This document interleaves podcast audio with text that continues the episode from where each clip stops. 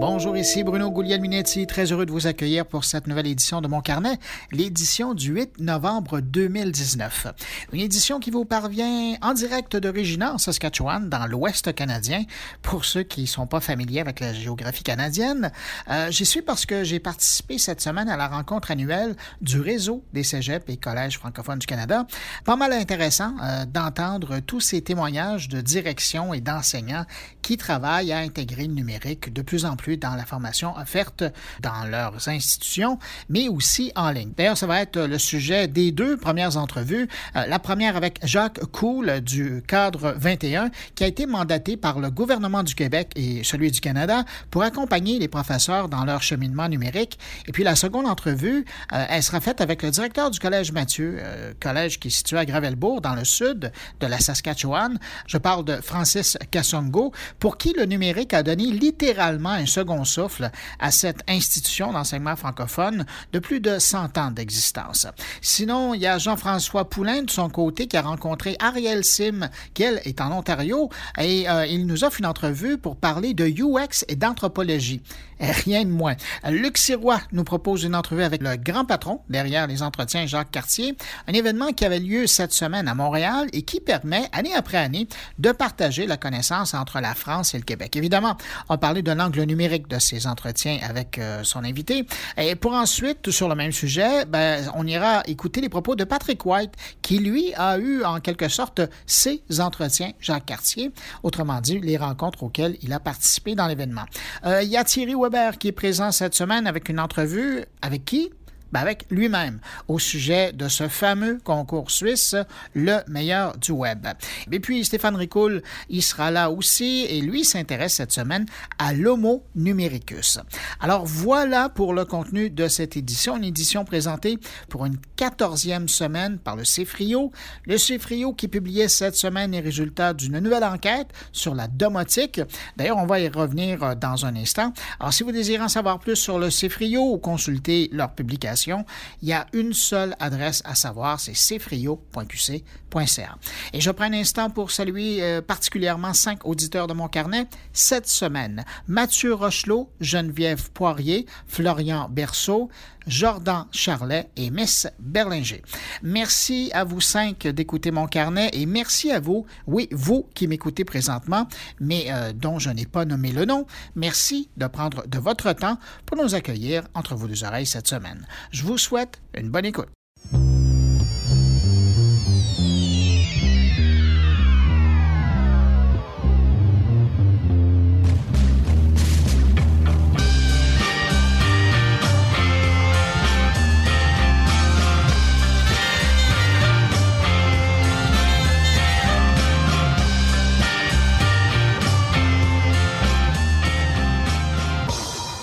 Donc, comme je le disais plus tôt, cette semaine, le CFRIO a publié les résultats d'une nouvelle enquête au sujet de la domotique. Je retiens trois choses de cette étude. D'abord, il y a un tiers des Québécois qui possèdent un objet connecté à la maison. L'an dernier, on parlait tout juste d'un Québécois sur quatre. Là, c'est un sur trois. Et là, quand vous pensez d'objets euh, connectés, pensez euh, autant un assistant vocal à domicile, euh, un thermostat connecté via Internet, un système d'éclairage connecté ou une caméra de surveillance connectée. Deuxième fait de cette euh, étude, les trois raisons principales qui incitent les Québécois à acheter ce type de produit, 45% ben, euh, sont motivés pour améliorer leur confort, leur qualité de vie. Il y a 40 qui trouvent de la motivation pour améliorer leur expérience de divertissement et il y a 33 des répondants euh, qui, eux, y vont pour un sentiment de sécurité accrue. Alors, pour ce qui est de la sécurité accrue, ben, pensez à des objets comme un avertisseur de fumée, une caméra de surveillance ou encore euh, une serrure ou sonnette avec ou sans caméra. Et puis, troisièmement, et je termine là-dessus, les Québécois commencent à accueillir les assistants vocaux à la maison. Désormais, c'est 11% des foyers au Québec qui possèdent un Google Home ou un Echo d'Amazon. Personnellement, j'avoue que je suis un peu surpris par le chiffre parce que je croyais que le nombre était plus important avec toute la publicité qu'on voit et tous les efforts qu'on voit euh, être faits par Google et Amazon pour pénétrer chez les gens depuis un an. Ben voilà, c'est un foyer sur dix qui en a un euh, et qui l'utilise. Mais bon, peut-être que ça veut dire que les autres utilisent leur assistant à partir de leur téléphone. Ça, l'étude ne le dit pas.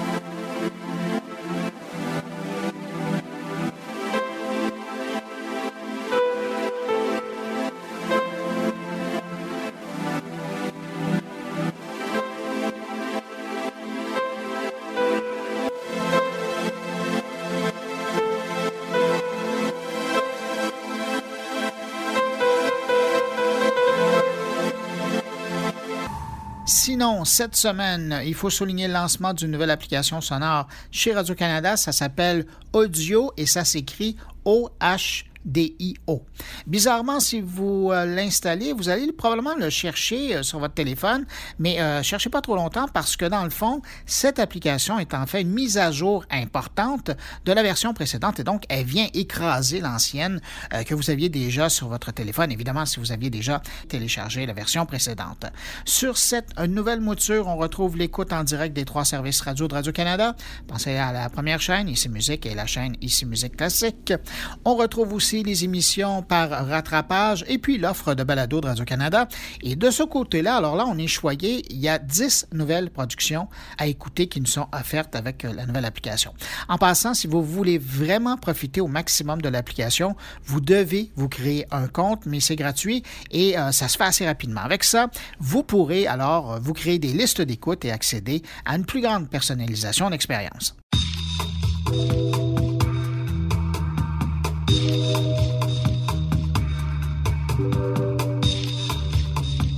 you je termine cette courte revue de l'actualité numérique de la semaine parce qu'il y a tellement d'invités cette semaine que je veux raccourcir le bloc d'actualité. En terminant donc euh, une petite histoire qui nous vient de Chine. Euh, imaginez-vous, en Chine, les jeunes sont désormais limités à 90 minutes de jeu par jour. C'est la loi.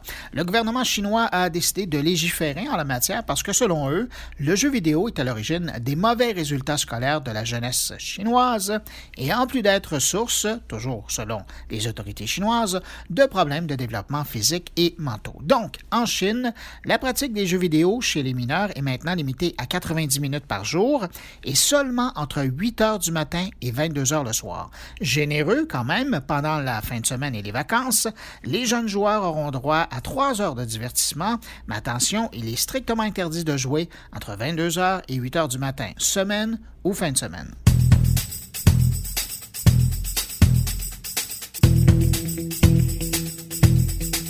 Alors, passons maintenant aux entrevues. Depuis le mois dernier, les professeurs de partout à travers le Canada ont accès à de la formation en ligne pour renforcer leurs compétences dans l'intégration du numérique dans leur enseignement. Une formation sans frais grâce au gouvernement fédéral et provincial euh, au Québec qui finance l'organisme Cadre 21 pour offrir ce savoir-faire. Question de savoir à quoi ressemblait le paysage numérique dans le système scolaire canadien et l'état des professeurs dans le domaine. Ben, aujourd'hui, euh, j'ai rencontré le directeur du développement et de l'animation de Cadre 21, Jacques Cool, qui était de passage lui aussi à Regina euh, cette semaine pour le congrès du réseau des cégeps et collèges francophones du Canada. Cadre 21 a reçu le mandat du gouvernement québécois et récemment du gouvernement fédéral euh, d'aider, d'accompagner les enseignants dans la, démarche de l'acquisition de connaissances numériques? Euh, oui, tout à fait. On est très heureux parce que notre mandat, c'est justement d'accompagner les enseignants dans leur développement professionnel ou leur formation continue, essentiellement sur justement des compétences numériques. Euh, au Québec, euh, on est un partenaire officiel de la mise en œuvre du plan d'action numérique euh, du ministère de l'Éducation. au niveau fédéral, c'est tout le programme Code CAN pour au niveau de la programmation, mais pas que. Donc oui, on a une offre de, de formation qui permet aux gens de s'approprier d'un modèle localement dans l'action avec des boucles de feedback pour pouvoir parfaire leurs compétences professionnelles sur le numérique euh, judicieusement, mais aussi avec les stratégies qui comprennent le numérique en filigrane, euh, le soutien aux apprenants aussi. Donc, euh, le numérique n'est pas seulement la visée de formation, mais un peu en filigrane qui devient un levier important pour l'apprentissage. Vous qui êtes en contact avec justement les gens qui sont au cœur des systèmes d'éducation, autant au Québec qu'ailleurs qu'au Canada, quand vous regardez ça, Avez-vous l'impression qu'on est rendu où on devrait en 2019, bientôt 2020? C'est drôle que tu me poses la question. Euh, j'étais à Ludovia cet été, un genre de rencontre de hackers en éducation français, et la question piège, c'était où sera-t-on en, en 2035? Et je leur ai dit, C'est fou, je me souviens euh, qu'on m'avait posé la question en, il y a peut-être dix ans, où sera-t-on en 2020? Et euh, je me dis qu'il y a encore du chemin à faire. Par contre, oui, il y a du chemin à faire. Euh, moi, personnellement, j'aurais souhaité que ça soit un peu plus avancé parce que je j'ai pu voir les, les, bénéfices, les leviers pour l'apprentissage et l'engagement au travers d'intégration judicieuse. Par contre, j'aime, ça c'est une observation personnelle, je sens qu'il y a un mouvement, un courant de fond, notamment au Québec, puis ailleurs aussi dans les autres provinces canadiennes. Euh, de par ma, ma situation où je suis maintenant au Québec, il y a un mouvement de fond que je trouve fort intéressant. Est-ce qu'on atteint un point de bascule encore? Je ne pense pas, sauf que de moins en moins, on fait le procès du numérique pour l'éducation et on pose plutôt la question, ben, comment? De quelle façon je peux aller faire de ces choix-là, autant comme individu, comme enseignant, que comme organisation en termes d'infrastructure et tout ça. On veut quelque chose de performant, ouvert, flyé, mais aussi sécuritaire, tous ces enjeux-là. Euh, donc, on commence à, à trouver des solutions vraiment intéressante. Et avec justement la réalité des réseaux aujourd'hui, il, y a ce partage-là qui s'est fait de plus en plus. Donc, une tendance vers. Ce que je trouve très intéressant, Bruno, c'est que euh, avec le plan d'action numérique, c'est pas le même beat qu'on a perçu lors du déploiement des TBI il y a quelques années. Euh, on pourrait en parler en long et en large, mais essentiellement, il manquait un peu un plan de formation pour se l'approprier. Cette fois-ci, euh, ça a été la justesse euh, du, du, du, ministère de dire, bon, ben oui, on va rendre disponible un, ensemble d'outils, d'outils, tablettes, robotiques et tout ça, mais on va aussi se doter avec des bons partenaires euh, de la formation continue pour permettre de se l'approprier. Ça va prendre un certain temps, par exemple. Avez-vous l'impression qu'ils ont appris de l'expérience des tableaux blancs? Je crois que oui. Je crois que oui, on l'a entendu. Oui, il y a eu des consultations sur euh, euh, la stratégie numérique du Québec, euh, les intervenants du système. Il y a même eu des consultations dans un cadre un peu plus informel sur des canaux Slack et tout ça. Et les messages étaient très, très forts, qui résonnaient jusqu'au bureau du ministre et tout ça. Et avec l'équipe, ils se sont dit, OK, cette fois-ci, il faut vraiment pas qu'on manque l'occasion de déployer quelque chose que, que les gens vont pouvoir s'approprier à leur rythme mais en autant qu'il y en ait un. En d'autres mots, le statu quo n'est plus vraiment une solution acceptable, mais de quelle façon on va permettre au milieu de se l'approprier? Vous disiez, on, est presque rendu à un point de bascule. Qu'est-ce qui va faire la différence pour passer le point de bascule? Est-ce que c'est le facteur humain ou est-ce qu'il y a encore un manque de financement? J'oserais dire, euh, j'oserais dire que le facteur humain reste encore important. Euh, être apprenant, être dirigeant, c'est aussi être, euh, être enseignant ou dirigeant, c'est aussi être apprenant. Il y a une dimension affective lorsqu'on ose sortir d'une certaine zone de confort et aller vers quelque chose dans lequel, oups, j'ai besoin de bâtir ma compétence là-dedans.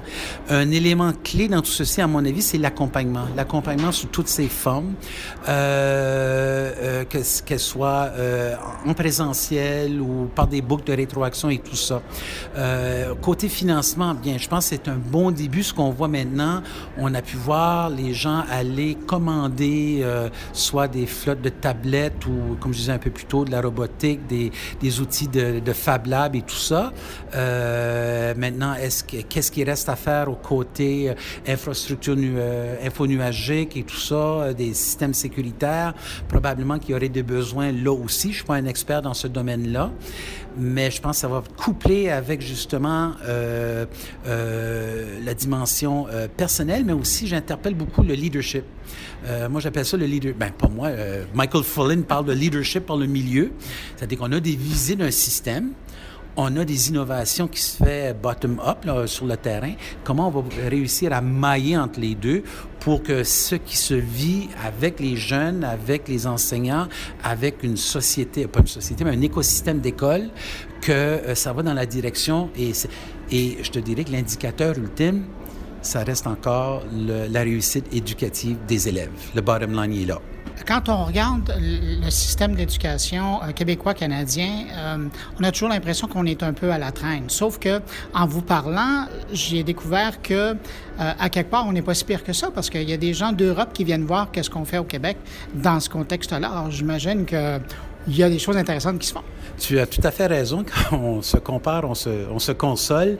Euh, c'est assez impressionnant. D'ailleurs, je voyais dans sur la BBC ce matin un article qui disait Waouh, il y a quelque chose qui se passe au Canada. Euh, oublie, euh, oui, il y a Singapour, Finlande et tout ça, on voit ça dans les grands scores, mais allez voir ce qui se passe au Canada dans, et de juridiction provinciale, c'est ce que l'éducation est.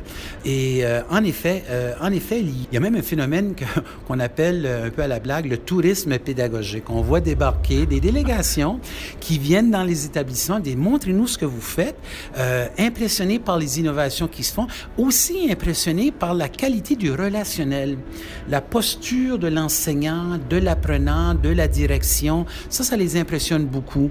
Euh, Qu'est-ce qu'on fait en termes de différenciation pour être certain? Oui, il reste encore beaucoup à faire, puis euh, je, je suis pas en train de faire la licorne pédagogique ici, mais euh, il y a quand même de belles choses qui se passent et ultimement, dans des tests, euh, par exemple, les, scores de l'OCDE, par exemple, le PISA et autres, mais si on avait à fragmenter par province canadienne, mais dans les top 5, euh, top 5 mondiales, il y aurait trois provinces, dont le Québec. Dans, les leaders, quand même. Donc, euh, oui, en effet, c'est bien de, voir ça. Ça nous donne un, peu le un, bon coup de pouce et ça contribue à cette mouvance de fond que je disais un peu plus tôt. Merci d'aider les institutions et les enseignants euh, dans cette démarche pédagogique. Mais ça m'a fait plaisir, Bruno. Merci.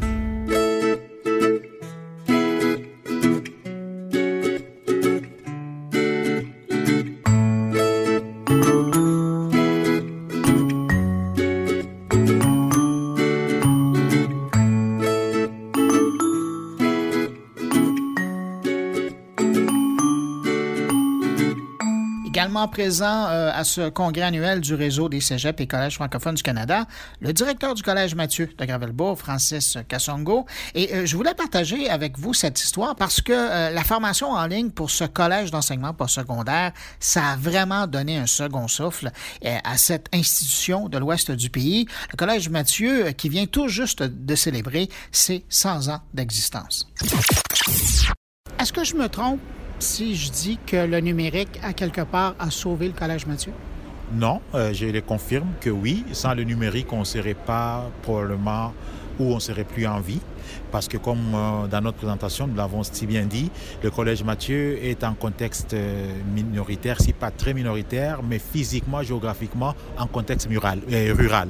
Ce qui fait que si on n'avait pas implanté l'offre de, programmes et de formations en ligne, on n'allait pas rejoindre la, clientèle telle que nous, nous, avons pu le faire à date. Effectivement, sans le numérique, moi, et je suis de ceux qui pensent qu'on n'aurait pas survécu.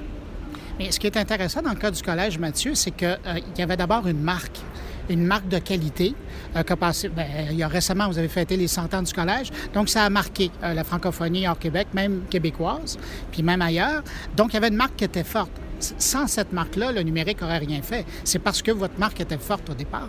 Effectivement, l'histoire du Collège Mathieu est totalement liée à la formation de l'élite euh, francophone dans tout l'Ouest canadien. Ce qui fait qu'il y avait déjà cette marque-là euh, qu'il fallait maintenir et sur laquelle il fallait capitaliser, justement, avec ce virage numérique. Il faut dire que le Collège Mathieu, dans son évolution, euh, était une école essentiellement secondaire.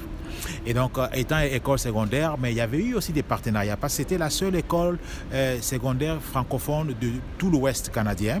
Et donc, il fallait, à l'époque, établir des ententes, par exemple, avec l'Université d'Ottawa, l'Université Laval, pour faire en sorte que l'élite qui était formée reste, parce qu'il ne fallait pas vider la, la population francophone de l'Ouest. Donc, les gens qui terminaient les secondaires pouvaient faire euh, un baccalauréat ou une maîtrise en français en restant. C'était ça le but.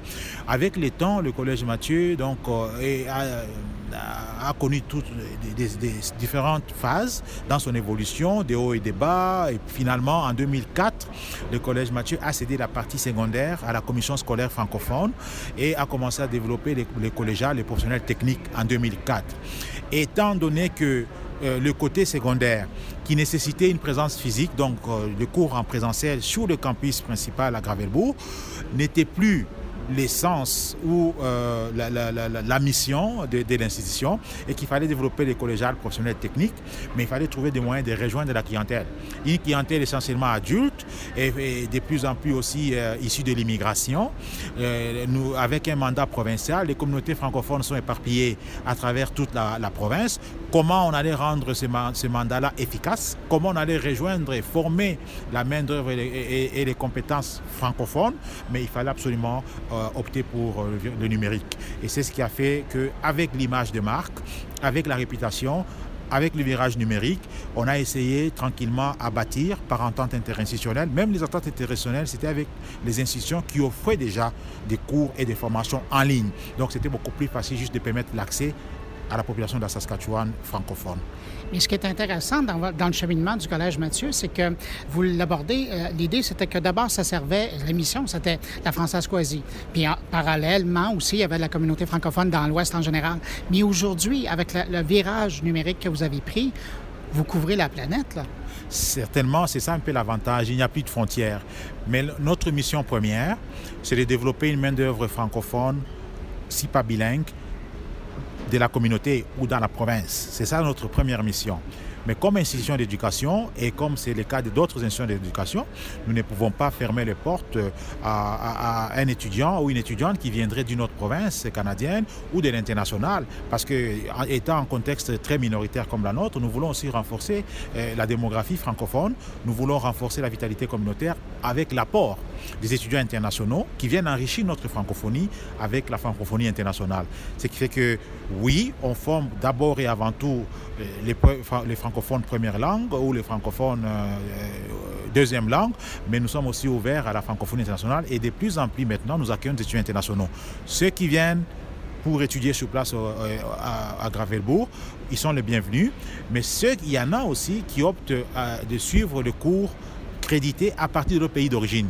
Donc nous sommes assez ouverts. Et ça, c'est grâce au numérique. Nous avons eu des étudiants en Belgique, nous avons eu des étudiants du Cameroun qui, par faute de moyens, mais ils peuvent s'inscrire au programme crédité, suivre les parties théoriques ou les parties, les parties théoriques à partir de leur pays et ne venir au Canada que pour la partie pratique, la partie stage. Donc il y a une économie en termes de finances, en termes de moyens, mais aussi pour nous, mais c'est une façon vraiment d'élargir nos horizons en termes d'effectifs étudiants parce que les, nombres est quand même limité et la clientèle est quand même limitée. Donc euh, le numérique nous a permis justement d'aller au-delà des frontières nationales. Mais avec ce virage-là vient aussi le défi de la formation du corps enseignant, puis même de la mécanique, de la technique qui est derrière ça. Parce que quand vous décidez de miser énormément là-dessus, euh, puis par le passé, vous étiez dans, dans l'enseignement traditionnel, en guillemets, comment, comment vous avez fait ça, cette transition-là? La première chose, quand j'ai été nommé directeur général, euh, nous utilisions euh, la plateforme d'un partenaire, Savi, du Collège Éducacentre. Lorsque je euh, suis arrivé à la direction générale en 2012, j'ai estimé qu'il fallait penser à notre indépendance et donc j'ai lancé l'idée de mettre sur pied notre campus virtuel, donc avec la plateforme Moodle. Donc on a commencé, mais nous n'avions pas de programme. Je me rappelle que l'équipe à l'époque disait Mais M. Kassongo, mais on en a vraiment besoin? Et puis, donc j'ai mis un comité sur pied, un comité que j'appelais à l'époque comité technologique, qui devait s'occuper pour réfléchir, euh, enrichir. Et finalement, on a retenu le service d'une technopédagogue qui a justement euh, fait tous les designs et puis euh, conseillé finalement avec la plateforme que nous avions, on appelle ça le CVCM, donc Campus Virtuel Collège Mathieu nous étions maintenant, euh, comment dirais-je, encouragés, motivés à développer notre premier programme en, éducation à la petite enfance. Et donc, en développant notre propre programme en petite enfance, nous avons anticipé le mode de livraison hybride. Et ce qui fait qu'on a ces programmes-là qu'on a mis sur notre propre campus virtuel. Et c'est grâce à ces programmes-là qu'on a mis là que nous avons maintenant franchi les caps de 247 étudiants aujourd'hui. Donc, euh, et là, maintenant, nous commençons maintenant à travailler à étendre Moodle, comment nous allons mettre les volets formation continue, formation linguistique, formation sur mesure. Et on veut aussi l'enrichir avec formation sur euh, des métiers, parce que nous avons un programme de métiers, on a un programme de technique de soudage. Comment faire en sorte que la partie théorique du, cours de soudure, se suive à partir de nos campus Regina Saskatoon et que les étudiants viennent seulement à Gravelbourg pour la pratique à l'atelier. On est en train justement de voir tous ces éléments-là, la possibilité de tout ça. Avez-vous l'impression qu'avec cette approche-là du numérique, de l'intégration du numérique et la présence en ligne comme ça, le Collège Mathieu maintenant a un rôle encore plus grand d'ambassadeur par rapport à la francophonie en Saskatchewan? Le Collège Mathieu a un rôle plus grand à jouer, mais je, je crois que euh, dans son évolution, euh, il y a eu des moments d'affaiblissement. De, de, et, et, je crois que nous sommes tranquillement en train de travailler pour répondre efficacement et de façon efficiente aux besoins grandissants de la communauté. Parce que nous sommes de ceux qui pensent que euh, s'il n'y a pas d'institution, notamment d'éducation, il n'y a pas d'épanouissement possible pour la communauté. Et donc, je crois que la communauté françaiscoise, à ce stade, et selon ce que moi j'ai comme écho, on est impliqué dans la communauté, nous sommes pareils pour les La communauté françaiscoise est vraiment satisfaite, elle est contente, elle motive, elle encourage. Et nous, nous savons que selon notre plan stratégique que nous avons 2018-2023, nous sommes sur la bonne voie, mais nous n'avons pas encore atteint l'idéal. Donc il y a encore du travail à faire. Raison pour laquelle, en travaillant en réseau avec nos collègues du Québec, dans les cas du RCCFC. Cela nous permet justement de, le transfert d'expertise, ça nous permet d'apprendre des autres, ça nous permet d'échanger un temps soit peu avec ce que nous avons aussi de mieux pour justement consolider les bases collégiales, professionnelles, techniques. Donc le rôle effectivement doit aller, euh, si je peux dire, des prépondérances en prépondérance, parce que c'est ça notre mission. Vous parlez beaucoup de la formation technique euh, qui se fait au Collège Mathieu, mais aujourd'hui, par exemple, vous annoncez un partenariat avec euh, la Cité pour, faire, pour offrir une formation euh, en journalisme. Je ne me suis pas trompé. Oui. Euh, donc, vous allez aussi beaucoup plus large que le technique. Mais au fait, c'est une technique journalistique. Oh oui, ce n'est pas vraiment un programme de baccalauréat de 4 ans ou 5 ans, c'est une technique, journalistique, technique journalistique de 2 ans. Donc c'est vraiment, on reste vraiment dans notre créneau technique professionnelle et c'est parce que euh, dans les échanges, voilà l'ancrage communautaire qui est intéressant. Parce que quand on travaille dans la communauté, pour nous, on est à l'écoute. Hein, des, employeurs, on est à l'écoute de l'industrie. Radio-Canada a des besoins. Radio-Canada Regina ici, c'est une école. Alors, euh, on a remarqué, c'est parti d'un constat du Collège Mathieu, que les journalistes qui viennent à, suivre leur formation ici, après 2-3 ans, mais ils sont partis ailleurs s'il y a des opportunités. Mais aussi l'élément communautaire, l'ancrage communautaire, au, au niveau de la couverture médiatique, nous avons constaté qu'il fallait faire quelque chose. Comment on pouvait travailler avec Radio-Canada pour complémenter cet élément-là? Avec une formation en technique journalistique offerte localement, on a des étudiants immersés dans la communauté, ce qui fait que la couverture médiatique sera quand même euh, avec un angle assez pointu et assez approfondi euh, au niveau de la communauté. Parce qu'un journaliste qui je ne minimise pas, je ne méprise pas, mais un, quelqu'un qui vient de l'extérieur de la communauté, il a quand même, euh, un, il faut un certain temps pour qu'il comprenne c'est quoi Debden, c'est quoi Bellegarde, c'est quoi ceci, c'est quoi Gravelbourg, qu'est-ce qui se passe là-bas. Mais un, un jeune ou quelqu'un qui est déjà étudiant après deux ans, et lorsqu'il il travaille à Radio-Canada ou à l'eau vive ou ailleurs, il a déjà un ancrage communautaire.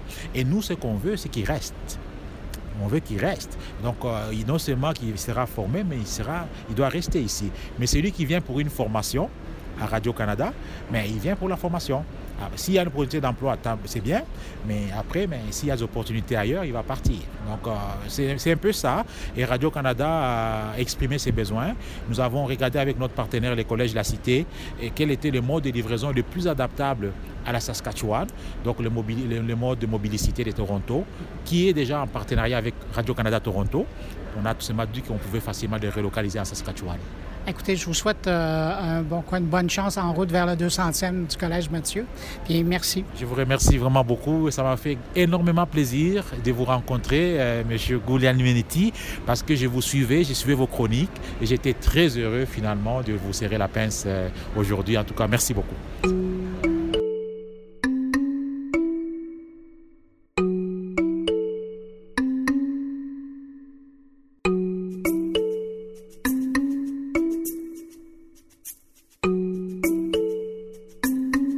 J'ai beau être à Regina, mais on va quand même aller faire un tour du côté de Montréal pour la suite du podcast, en commençant par aller rejoindre Jean-François Poulain, qui est là cette semaine. Salut Jean-François. Bonjour Bruno. Jean-François, cette semaine, tu rencontres une spécialiste du UX qui ajoute, on pourrait dire, une touche d'anthropologie à son travail. Alors oui, cette semaine, j'interviewe Ariel Sim, qui travaille à Toronto pour une compagnie qui s'appelle Mars, comme la planète. Et ben, l'angle que, que j'ai trouvé, j'avais le goût de lui parler parce que c'est une anthropologue de formation, c'est une UX également. Elle travaille pour cet organisme-là qui, qui aide les entreprises là, à trouver un peu leur direction. Et elle est spécifiquement dans un lab euh, euh, au niveau urbain pour, pour, tout ce qui s'en vient dans les prochaines années au niveau de, créer des, des, villes intelligentes. Mais des villes intelligentes, ça veut dire aussi des villes qui sont en lien avec la planète et qui sont en lien avec la technologie. Donc, euh, l'un peut, en, théorie, aider l'autre et, et donc, elle, elle, applique tout son savoir à ce niveau-là pour euh, créer une synergie entre les entreprises, euh, entre les citoyens, pour faire une ville meilleure dans le futur. Ben, Jean-François, on s'arrête là. On va écouter ton entrevue, puis on se retrouve la semaine prochaine. Salut. Merci beaucoup, Bruno. Bonne semaine. Mars, c'est une organisation ici à Toronto. En tout mm-hmm. cas, c'est un écosystème c'est un écosystème d'innovation et c'est le plus grand écosystème d'innovation dans l'Amérique du Nord. Donc, 10 000 personnes viennent ici pour travailler chaque jour. En tout cas, là, 10 000.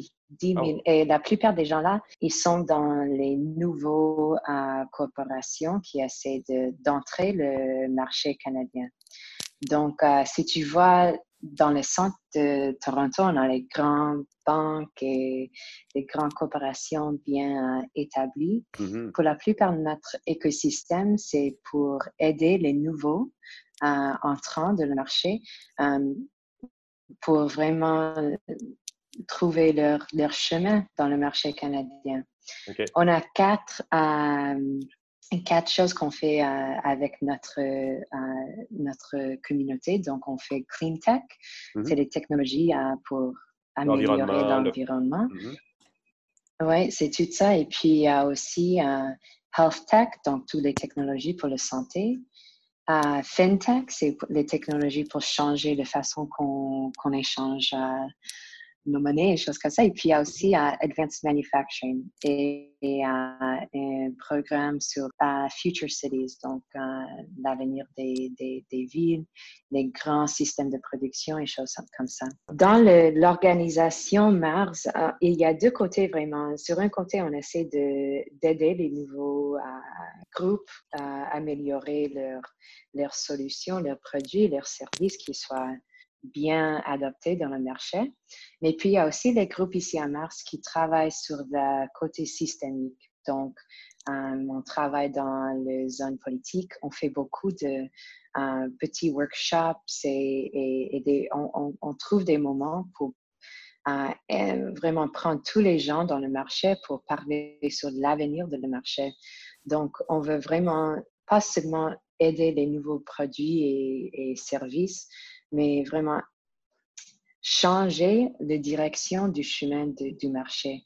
Et c'est ce côté-là où je travaille ici à Mars. Donc, moi, je suis dans un petit groupe qui s'appelle Mars Solutions Lab. Notre mission, c'est pour aider les innovateurs et un, un monde meilleur que celui-là qu'on a aujourd'hui.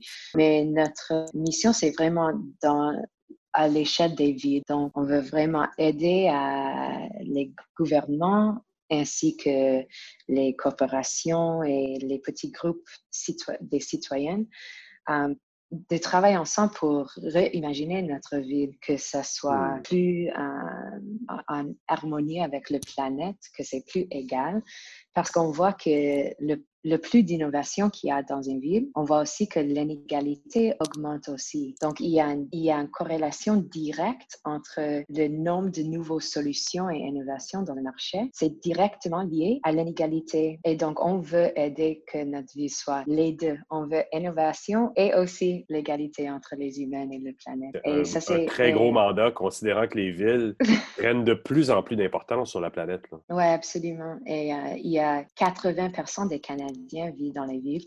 Ah On est un des, des euh, pays les plus urbains dans le monde. Ah oui? Et, euh, et, donc, c'est vraiment important que nous, ici au Canada, qu'on trouve des solutions pour ça, euh, qu'on peut aider nos, nos, centres urbains, soit vraiment le plus innovatif qu'on qu'on peut être, mais aussi égal. Et, donc, qu'est-ce que ça veut dire d'être une directrice du design d'anthropologie chez Mars Solution Lab?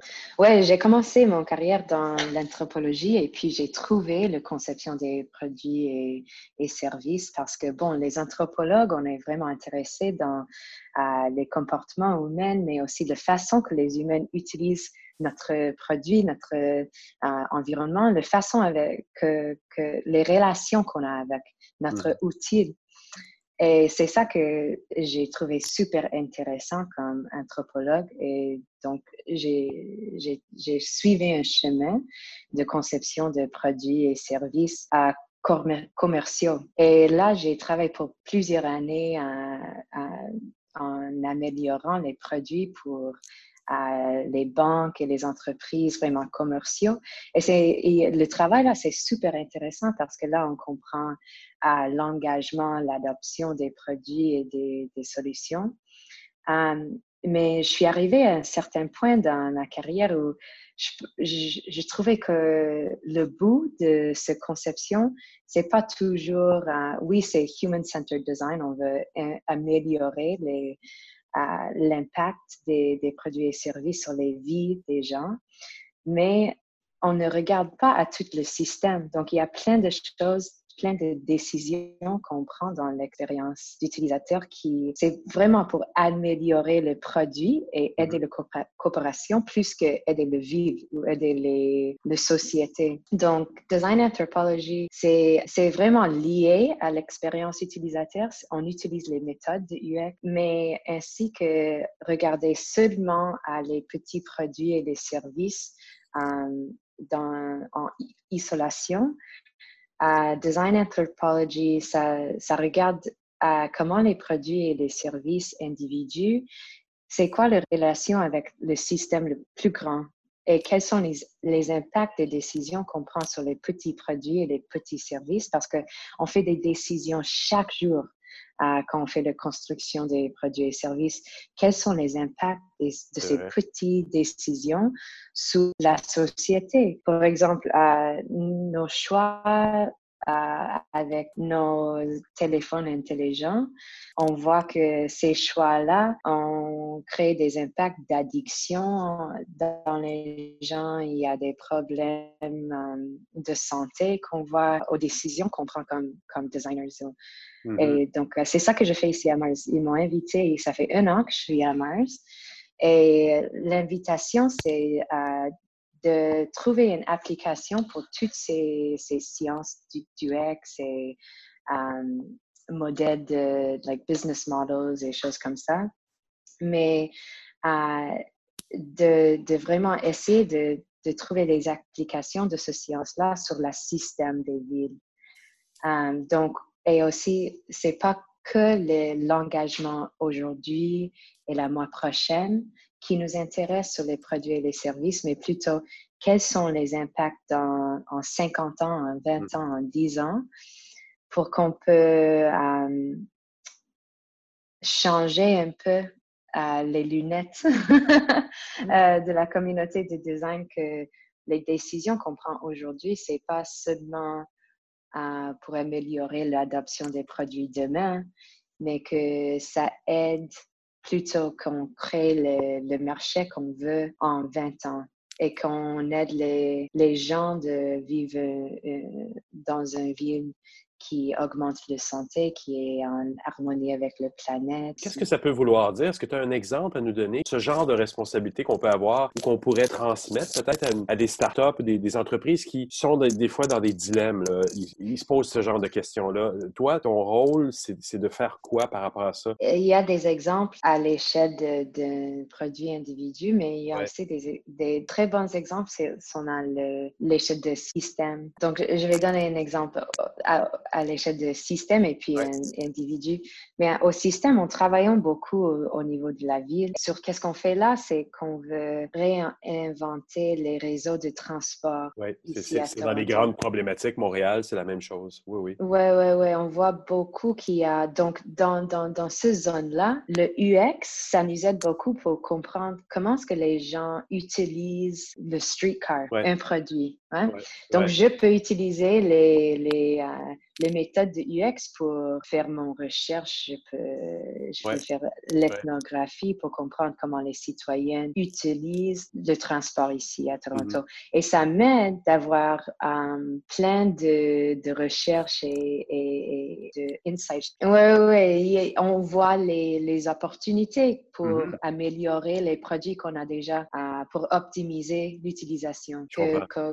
mais plutôt que ça, il y a ce produit-là, le véhicule, c'est dans un système plus grand. Hein? On a des décisions que euh, comment est-ce qu'on va produire ce véhicule-là? Est-ce qu'on va utiliser plein de plastique? Est-ce qu'on va mettre plein de, de, de couche numérique là dans le véhicule pour euh, prendre des données des gens qui utilisent ça? Et il y a un grand système d'autres produits et services qui sont autour de ce véhicule-là. Et quand on regarde au niveau systémique, on voit mm-hmm. que les petites décisions qu'on fait pour optimiser l'expérience d'utiliser le véhicule véhicule, de petites pièces du réseau. Ces petites décisions-là, c'est lié à des grands changements systématiques. il y a l'infrastructure à la fois physique, il y a, le couche numérique, il y a des systèmes sociaux et chaque système une organisation différente qui font des décisions. Hein.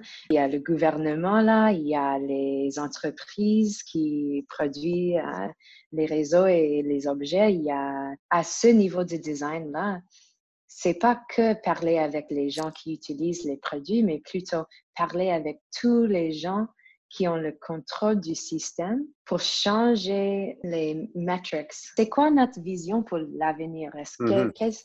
entre tous nous, tous nous dans ce système-là, quels sont les, les principes euh, qu'on veut suivre, pas seulement pour le produit, mais pour le, le réseau de transport. Si tu vois ça au-delà du numérique aussi, là.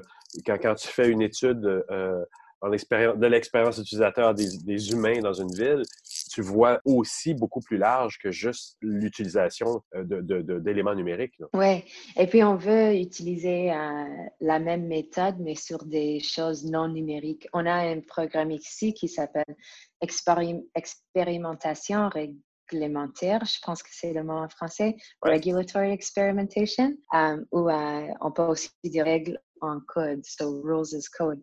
Donc, imaginez si la régulation fonctionnait comme un code, le même type de code qu'on utilisait pour le monde numérique, des codes qu'on utilisait pour construire des, sites web, des choses comme ça. Et qu'on pourrait construire les règles du gouvernement dans la même façon qu'on utilise le code, que c'est numérisé presque. Et si on avait la réglementation adaptée en ce format-là, on pourrait insérer la réglementation dans les autres contextes, adaptés avec des API, utilisés comme un bloc de construction ou un médiateur entre les produits qui est beaucoup plus souple que la version en papier ou la version qui est appliquée, tout ça dans le montagne de produits et services qu'il y en a. C'est super difficile. Donc, s'il y avait un code, si c'était un code qu'on pourrait insérer là dans la couche numérique, dans tous les services et produits, ça devient quelque chose au centre de la construction numérique, plutôt que quelque chose qu'on essaie de pousser à, de l'extérieur à l'intérieur, tu vois? Parce que ça, ça nous aide à trouver des, une évolution, un chemin pour évoluer à la réglementation pour que le rôle peut changer, le rôle du régulateur peut changer mm-hmm. euh, et moderniser avec le système technologique. Donc, euh, et donc, je trouve que HCD, maintenant, c'est pas assez, c'est euh, l'expérience utilisateur et toute la conception de produits qui est vraiment concentrée que sur les êtres humains. C'est pas bien Il faut qu'on reconcentre sur la planète et qu'on arrête d'optimiser euh, les produits pour l'adoption et l'addiction des gens.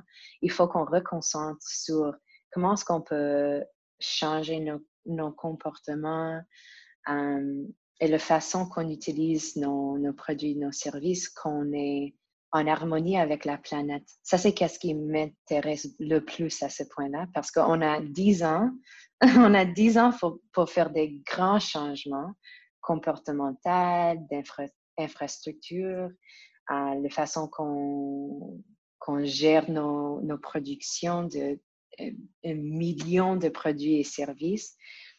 Je pense pas qu'on peut éviter ça maintenant. C'est la plus importante chose qu'on peut trouver les solutions euh, dans ce moment-là de l'histoire. Est-ce que tu as des références à, suggérer pour un designer UX ou euh, quelqu'un qui est en développement de produits?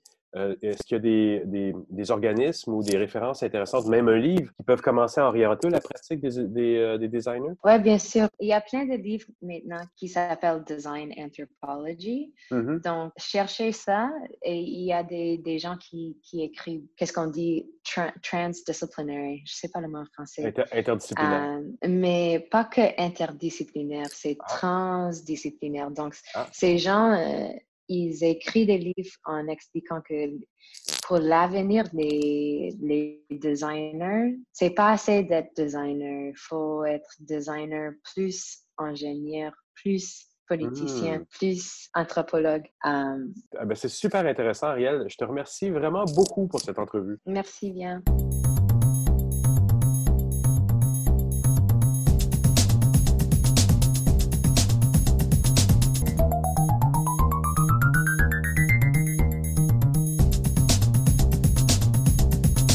Toujours à Montréal, cette semaine, la ville accueillait bien des événements d'importance, dont la réunion internationale de l'ICANN, la 66e, si ma mémoire est bonne. Euh, L'ICANN, ben, c'est le grand registraire principal des adresses sur Internet. Euh, événement d'ailleurs auquel j'ai participé en début de semaine, avant de venir ici à Regina. Mais euh, l'autre événement qui a fait du bruit euh, cette semaine à Montréal, c'est les fameux entretiens Jacques Cartier, cette rencontre entre la France et le Québec. Pour revenir sur l'événement dans un angle numérique, évidemment, je vous propose dans un premier temps une rencontre avec le directeur général de l'événement, Frédéric Bove, euh, et ensuite le compte-rendu de Patrick White. Mais d'abord, Luc Sirois et son invité, Frédéric Bove. Bon, ben alors, on est ici avec Frédéric Bove, le directeur général du Centre Jacques Cartier, les grands organisateurs des entretiens Jacques Cartier qui ont lieu présentement. On, on achève les entretiens Jacques Cartier de 2019. Ça a été effervescent comme à chaque année. Cette année, c'est à Montréal, c'est ici. Frédéric Bove, bonjour. Bonjour. Et dis-moi, qu'est-ce que c'est les entretiens Jacques Cartier? Qu'est-ce qui s'est passé? Les entretiens Jacques Cartier, c'est le plus grand forum euh, de rencontres euh, entre les experts français et québécois qui viennent du monde économique universités scientifiques et euh, des organisations publiques. Euh, qu'est-ce qui s'est passé? Plus de 44 événements en trois jours, 5000 euh, participants, 480 conférenciers franco-québécois de toutes les expertises, de tous les secteurs qui se sont maillés, croisés pour faire progresser la connaissance, créer de l'innovation et créer de la richesse. Et c'est dans plusieurs domaines. Nomme-moi-les santé, sciences de la vie, énergie, développement durable, entrepreneuriat, numérique bien entendu, euh, tout ce qui est euh, affaires légales, affaires culturelles, affaires sociales.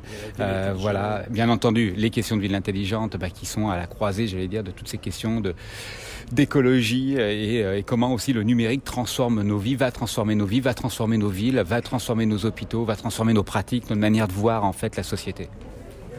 Et là, c'est plusieurs centaines de personnes qui se réunissent ici de la région Auvergne-Rhône-Alpes et du Québec.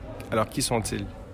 Alors, les gens qui viennent en fait de France et en particulier de la région Auvergne-Rhône-Alpes euh, et cette année aussi la métropole de Lyon, parce qu'on est sur le jumelage des 40 ans entre Lyon et Montréal, ce sont euh, des universitaires, les économistes, euh, des entrepreneurs qui viennent un petit peu rencontrer leurs compatriotes et leurs collègues québécois pour pour faire fructifier en fait et comprendre mieux ensemble les enjeux du monde de demain et le progrès qu'on pourrait en tirer.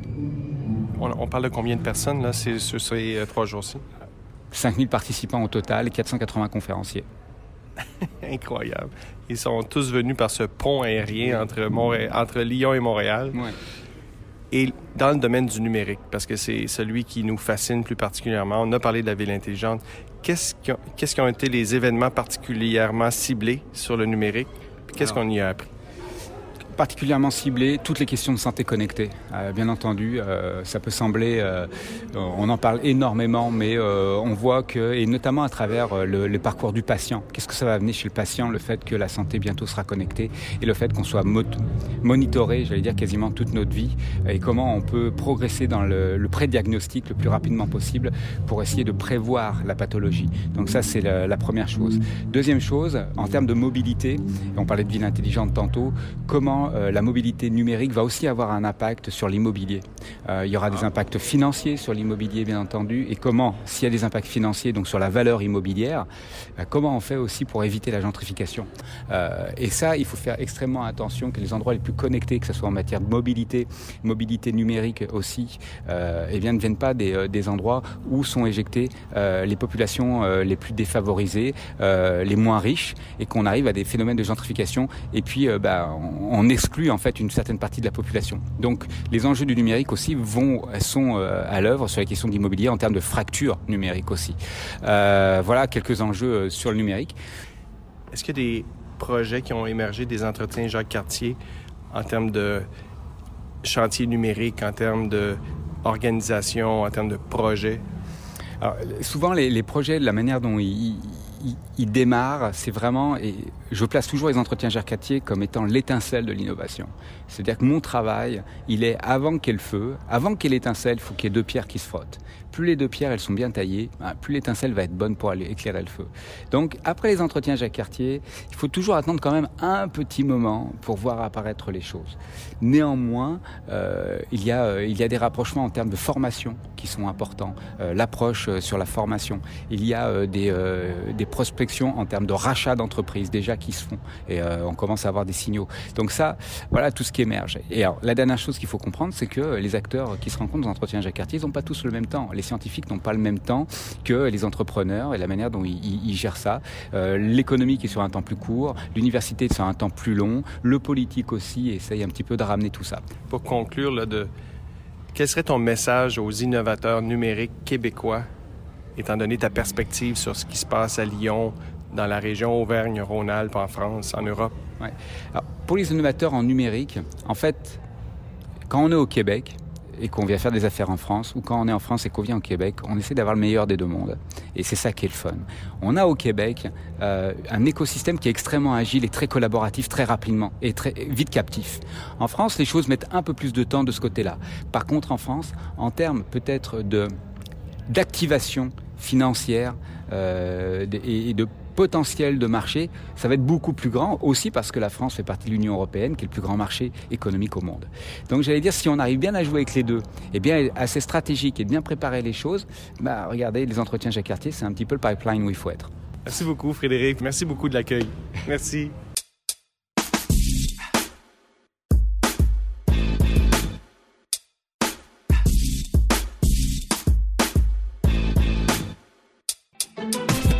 Bon, allez, on poursuit avec les entretiens Jacques Cartier, mais cette fois, c'est au tour de Patrick White qui nous raconte sa participation à l'événement. Cette semaine, euh, j'étais à l'UCAM à Montréal pour les entretiens Jacques Cartier qui euh, célébraient euh, leur 39e anniversaire. Donc, les entretiens Jacques Cartier, c'est une conférence qui dure trois jours, qui se déroule une année à Lyon et l'autre année au Québec. Cette année, c'était réparti entre Montréal euh, et Ottawa. Euh, l'année prochaine, ça va être à Lyon. Donc, c'est des entretiens franco-québécois, franco-canadiens sur l'avancement de la science et des technologies des sciences sociales en général. Et j'ai participé donc cette semaine à des ateliers sur euh, l'intelligence artificielle et comment euh, l'intelligence artificielle pourrait aider euh, toute la question euh, du développement durable. Alors c'est une question très très importante parce qu'on sait que l'électricité consommée pour euh, alimenter euh, l'info nuagique, pour alimenter les médias sociaux, nos données qui sont stockées partout, les données qu'on consomme en visionnant des films sur nos téléphones et nos tablettes et le streaming qui se fait également aujourd'hui. Ben, c'est 3 à 4 de la production mondiale d'électricité que ça représente et en 2030, ça va être environ 21 de la consommation euh, électrique dans le monde. Ça, ce serait l'équivalent de créer d'ici 10 ans une centaine de, euh, de centrales nucléaires en France pour alimenter euh, l'économie de ce pays-là. Et on comprend très bien que c'est absolument pas du développement durable et c'est absolument pas possible. Donc, lundi matin, il y avait une conférence extrêmement intéressante sur l'impact de l'intelligence artificielle dans le domaine donc du développement durable. On a eu, entre autres, Valérie Beckert, directrice du groupe de recherche chez Element, Element AI euh, de Montréal. On avait également, euh, elle nous a fait une, une belle présentation très vulgarisée sur la transition intelligente. Comment est-ce que l'intelligence artificielle va nous aider grâce aux algorithmes à atteindre euh, peut-être un développement durable. On a eu des conférences également de Alexandre Monin, euh, philosophe et professeur à, à l'université ESC de Clermont en France, Thomas Dandres, euh, analyste du cycle de la vie à l'ETS, et Nicolas Merveille, anthropologue à l'UCAM. Ce que j'ai beaucoup aimé de la présentation d'Alexandre Monin, par, ailleurs, c'est il avait des données extrêmement probantes qui nous montrent que les terres rares, donc les matériaux qui constituent euh, euh, un téléphone cellulaire, par exemple, ou une tablette, tous ces éléments-là, euh, tous ces, euh, ces terres, ces métaux rares-là, ne seront plus accessibles euh, pour la plupart d'ici l'an 2100. Il y en a même certains qui vont avoir euh, été presque toutes, tout consommés par la planète d'ici 2030 à 2050. Donc, il y a vraiment toute la question euh, de l'énergie solaire qui a été approchée également. Euh, Qu'est-ce qu'on fait avec cette économie-là mondiale euh, qui est entièrement axée sur le monde des données, le monde de l'intelligence artificielle, de la blockchain, des algorithmes, qui va consommer, comme je disais, 21% de la production mondiale en électricité euh, d'ici euh, une dizaine, une douzaine d'années. Donc, euh, au plan des statistiques, on voit que ce n'est pas vivable, qu'on ne peut pas continuer comme ça encore très longtemps. Donc, c'est une prise de conscience vraiment, vraiment euh, euh, importante qui a été faite aux entretiens Jacques Cartier cette semaine sur les impacts environnementaux sociaux du numérique avec la pollution que ça entraîne un peu partout dans le monde, le fait que la plupart des, des ordinateurs ne sont pas recyclés, les téléphones, même après quelques années, ils servent plus à rien. Alors, qu'est-ce qu'on fait pour éviter la pollution des rivières? Comment est-ce qu'on recycle et qu'on stocke dans des endroits sécuritaires? Euh, les produits qui, qui, viennent du numérique. Et là, en plus, on s'en va dans une économie qui va être basée sur l'Internet des les objets. Même les frigos vont être connectés, nos enceintes à la maison sont connectées, les télévisions également. Donc, toute une réflexion sur le fait qu'il faut commencer à gérer une cer un certain contrôle de la consommation d'électricité avec les centres de données qui vont se développer partout dans le monde. Il faut penser à court et à moyen terme, moyen terme d'ici 10 ans, qu'est-ce qu'on peut faire? Pour développer de nouvelles technologies qui vont réduire ou contrôler euh, la croissance de consommation de l'électricité, qui a un impact environnemental énorme. Et tout ça, évidemment, c'est en raison du numérique ou à cause du numérique. Donc, bien content d'avoir participé aux entretiens Jacques Cartier à Montréal cette semaine, qui se déroulait entre autres au pavillon euh, Kennedy, euh, président Kennedy de l'UCAM et dans d'autres édifices ici euh, à Montréal et à Ottawa. Et on va se revoir aux entretiens Jacques Cartier dans un an à Lyon, en France.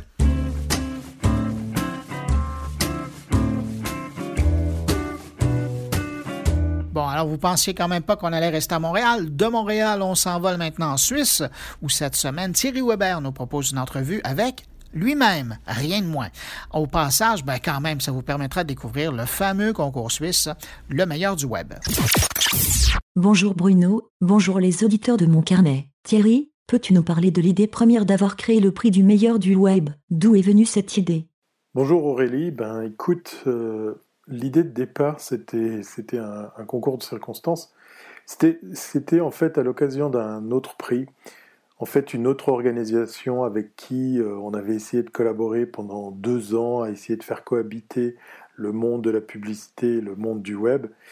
Et puis, ben, ça marchait pas, ça, passait pas, et on, a fait le constat que, ces deux mondes n'arrivaient pas à, cohabiter. À ce jour, d'ailleurs, c'est toujours un peu le cas. Puis, euh, le soir de cette remise de prix, j'ai eu l'idée de créer un prix qui viendrait spécifiquement récompenser et, donner de la visibilité aux acteurs du numérique en Suisse romande. Le soir même, je me rappelle, j'avais trouvé euh, eh bien, euh, des partenaires, des sponsors, et, je suis parti très très vite dans l'idée de, réaliser ce prix. Il y a une personne assez folle et, aussi bosseuse que, moi qui, m'a suivi dès le début, c'est Victoria Marchand, qui a cru en cette idée. Et puis bah voilà, ça fait maintenant 9 ans qu'on collabore sur le prix du meilleur du web, mais pas seulement, puisqu'effectivement, euh, depuis, il s'est passé plein plein de choses.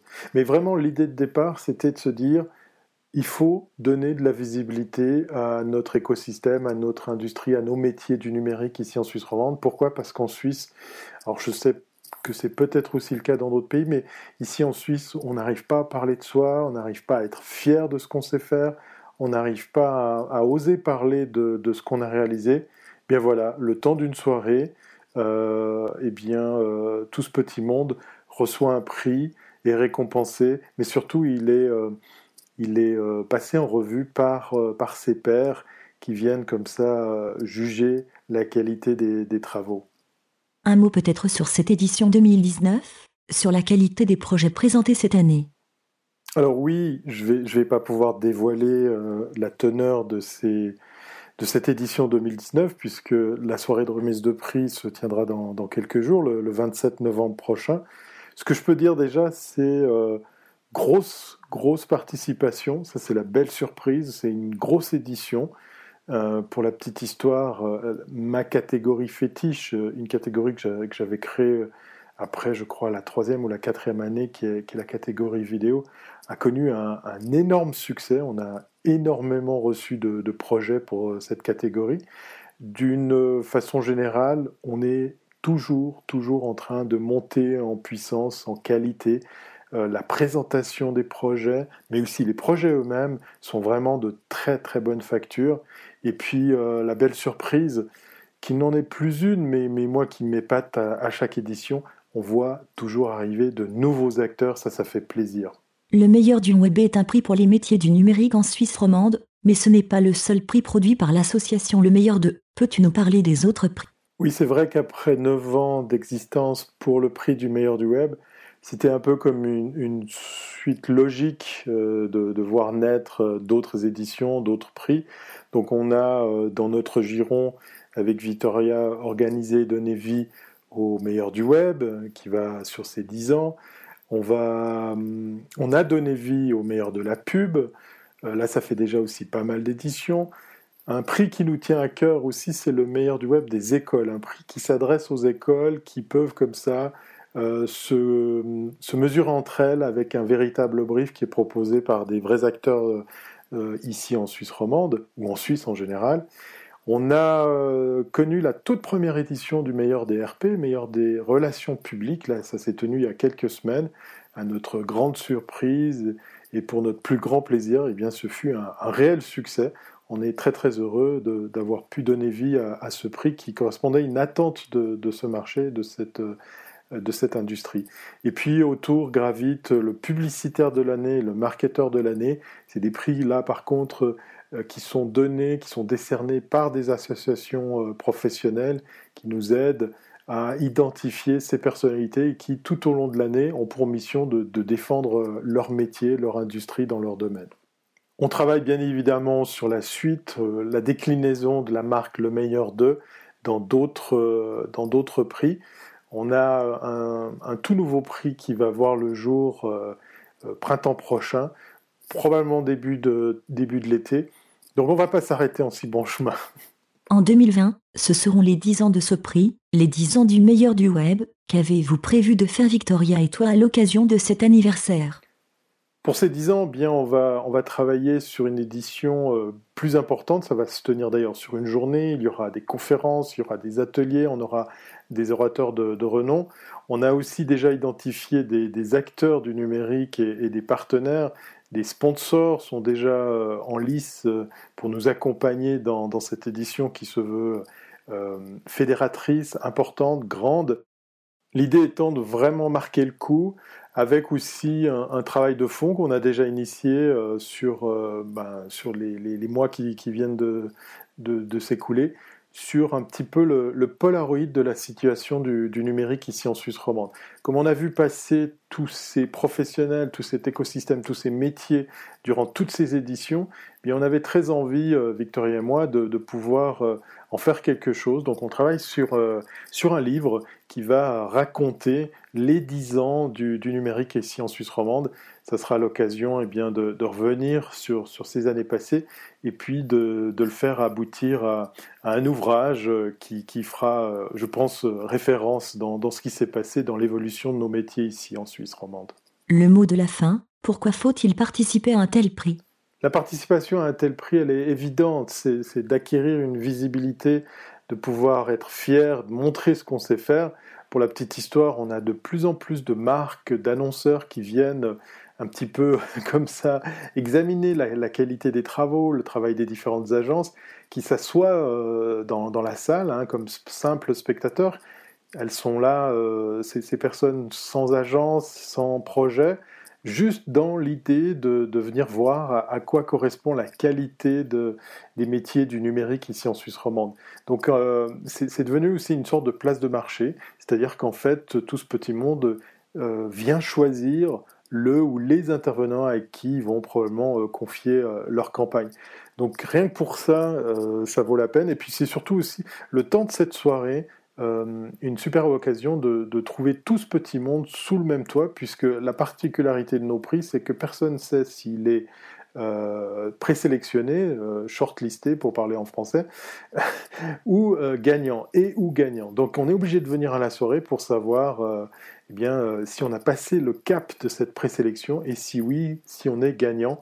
Donc c'est assez, assez sympa de se retrouver avec tout ce petit monde sous le même toit euh, le temps d'une soirée festive. Merci Thierry pour le temps passé pour cette entrevue et comme tu le dis si bien, à très bientôt si c'est pas avant.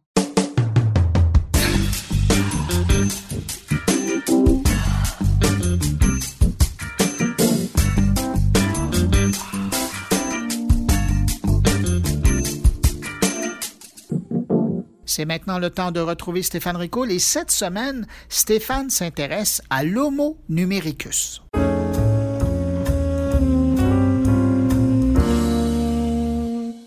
Vous l'avez sans doute observé tout comme moi, mais dès que l'on parle d'économie numérique aujourd'hui, il est très fréquent que tout de suite après, on parle de politique. On vient d'en avoir la preuve au Web Summit à Lisbonne avec jour 1 un discours d'Edward Snowden qui, bien évidemment, comme vous pouvez le présager, a parlé politique. En fait, on assiste à un phénomène très intéressant de chassé-croisé entre les politiques qui s'intéressent au web et les géants du numérique qui s'intéressent à la politique. Et ça, je le reprends d'un article de blog qui est paru le 30 octobre 2019, donc très récent, de Fred Cavazza, que je vous invite à lire. Et mon billet aujourd'hui va porter sur son article de blog où je ne vais que lire certaines de ses phrases tellement elles sont importantes. Selon lui, il est tout à fait logique que les gouvernements cherchent à cadrer la puissance et la diversification des acteurs du numérique, tout en trouvant un moyen de retrouver la compétitivité et le dynamisme économique dans des contextes parfois de croissance zéro. Alors il nous dresse une liste des différentes actions que différents gouvernements mènent pour tenter de cadrer l'économie numérique. Il parle bien évidemment de la fameuse réglementation sur la gestion des données personnelles en Europe, le RGPD, mais également aux États-Unis avec le California's Privacy Act. Il parle du droit à l'oubli et du droit à la déconnexion, qui est en cours actuellement. Il parle des différentes mesures fiscales et antitrust, le démantèlement des GAFA. Il parle de la loi contre la désinformation, la loi pour l'appel à la modération des contenus, la loi pour pénaliser l'hypertrucage, les fameux deepfakes, les tentatives de blocage que le gouvernement ou que les gouvernements font par rapport à la crypto-monnaie de Facebook, le financement public d'innovation, les ébauches de plans européens pour coordonner les efforts sur l'intelligence artificielle. On n'a qu'à voir Paris et Montréal qui viennent de signer un accord justement la semaine dernière par rapport à ça. Euh, il parle des listes noires, des listes blanches des fournisseurs de technologie. Pensons à l'affaire Huawei. Il parle de l'influence directe du président des États-Unis dans le choix de fournisseurs d'infrastructures technologiques pour l'armée américaine. Donc, en résumé, le numérique est devenu un enjeu économique, sociétal et géopolitique. Et c'est pas pour rien que des géants du numérique se pensent peut-être potentiellement éligibles au poste de président des États-Unis. Et c'est pas pour rien non plus qu'un Mark Zuckerberg présente sa plateforme Facebook comme le cinquième pouvoir. Cependant, ce qu'il dit également, c'est que au lieu de regarder à tout prix à démanteler des GAFA, il faut peut-être se pencher comme 20 ans en arrière et regarder qui étaient les acteurs numériques dominants de l'époque. Et on parle de Yahoo, on parle de AOL, on parle de MSN. On parle donc d'une roue qui tourne. Il faut, selon Fred Cavazza, simplement s'assurer qu'elle tourne dans le bon sens.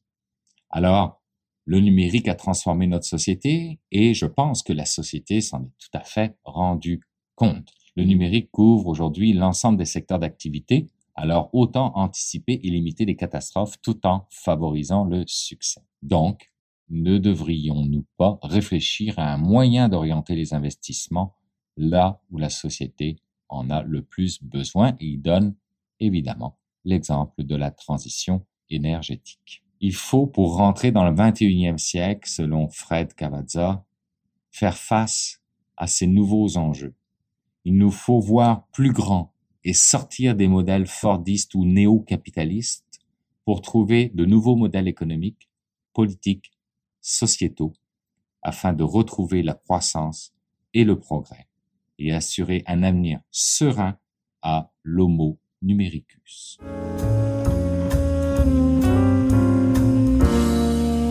Et bien voilà, c'est tout pour cette édition de Mon Carnet. Ça a passé vite. Hein?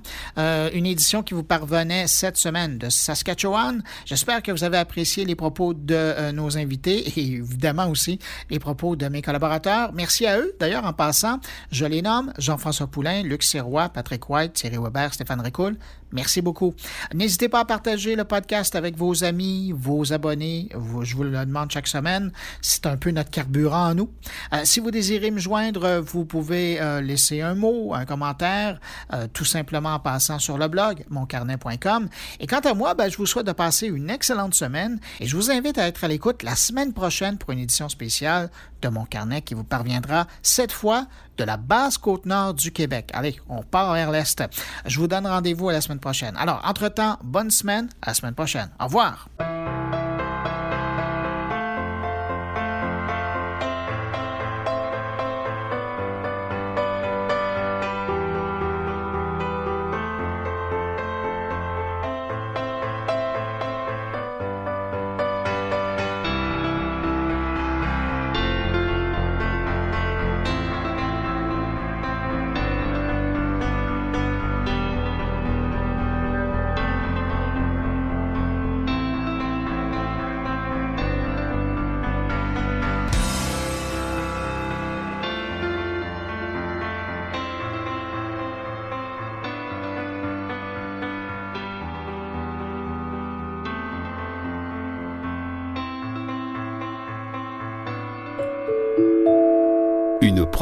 goulielminetti.com